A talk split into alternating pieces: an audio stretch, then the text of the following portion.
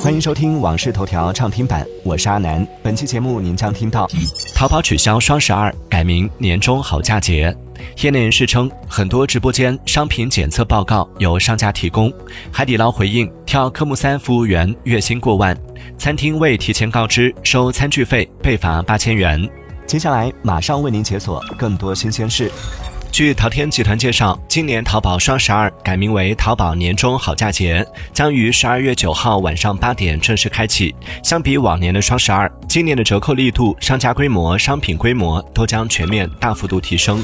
最近，海底捞服务员跳科目三仪式引发热议，有传闻称这些会跳舞的服务员在海底捞的月薪超过一点二万元。对此，海底捞方面回应称，其门店内所有岗位都实行计件薪酬制度，即多劳多得。同时，在海底捞获得顾客认可的员工，公司也会进行相应的激励措施。十一月二十六号，二零二四年国家公务员考试笔试举行。据悉，本次国考计划招录规模达三点九六万人，同比增加零点二五万人，扩招约百分之六点七。报名人数首次突破三百万人，平均约七十七人竞争一岗位，报录比有所增长。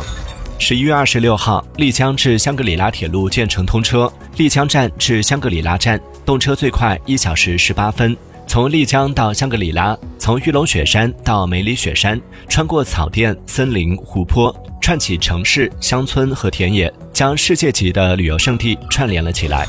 在电商平台的直播带货过程中，经常能看到主播举着产品认证或检测报告，不断强调他们的产品符合相关质量标准，以此获取消费者的信任，从而提升销量。然而，不少业内人士表示，部分检测报告只需花钱就能从所谓的检测机构购买，并不需要对实物进行检测。这样的报告价格从几十元到几百元不等。最近，粤剧女小生陈丽君凭借《新龙门客栈》迅速火出圈。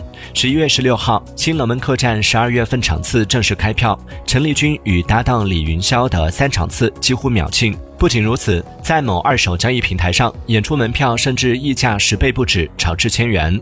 对此，剧方票务人员提醒大家要通过正规途径购票，谨防购票骗局。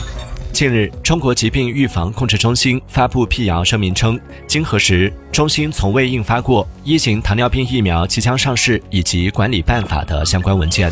作为养老保险体系第三支柱的重要制度设计，个人养老金制度于一年前实施。北京、天津、杭州、广州等三十六个城市和地区率先启动。截至今年六月底，全国三十六个先行城市和地区开立个人养老金账户的人数已超过四千万人，相比去年底增长超过一倍。近日，百度地图宣布携手交通运输部公路局。在 App 中接入全国服务区充电站信息，号称跑长途再也不用担心充电难。据介绍，双方达成合作后，用户可以在百度地图首页搜索服务区充电站来查询服务区充电站信息。据猫眼专业版数据，截至十一月二十五号十七点二十二分，二零二三年贺岁档十一月二十四号至十二月三十一号总票房含预售破两亿。近日，江苏无锡有消费者投诉某餐厅收取餐具费且不提供免费餐具。市场监管部门执法人员调查发现，该餐厅既没有免费餐具，也没有餐具收费的相关提示。餐厅被要求改正，并被处罚款八千元。市场监管局提醒消费者，就餐可自由选择免费或收费餐具。如不提供免费餐具，记得保留好证据，拨打幺二三幺五进行投诉。近日，马云前助理陈伟在朋友圈发文称，看到马云进军预制菜的消息传得沸沸扬扬，马家厨房肯定不做预制菜。陈伟虽然没有透露马家厨房的具体业务，但明确吃是人间大道，不是投资赚大钱的赛道。十一月二十四号，在安徽合肥伍佰演唱会现场，大批粉丝高喊退票。对此，多名现场粉丝表示，主要是观众觉得场地视觉效果不好，有人买的那场一千二百八十元的票，视觉效果也很差。开场前有人带头喊退票，引发了大家一起喊，但演唱会开始后就平息了。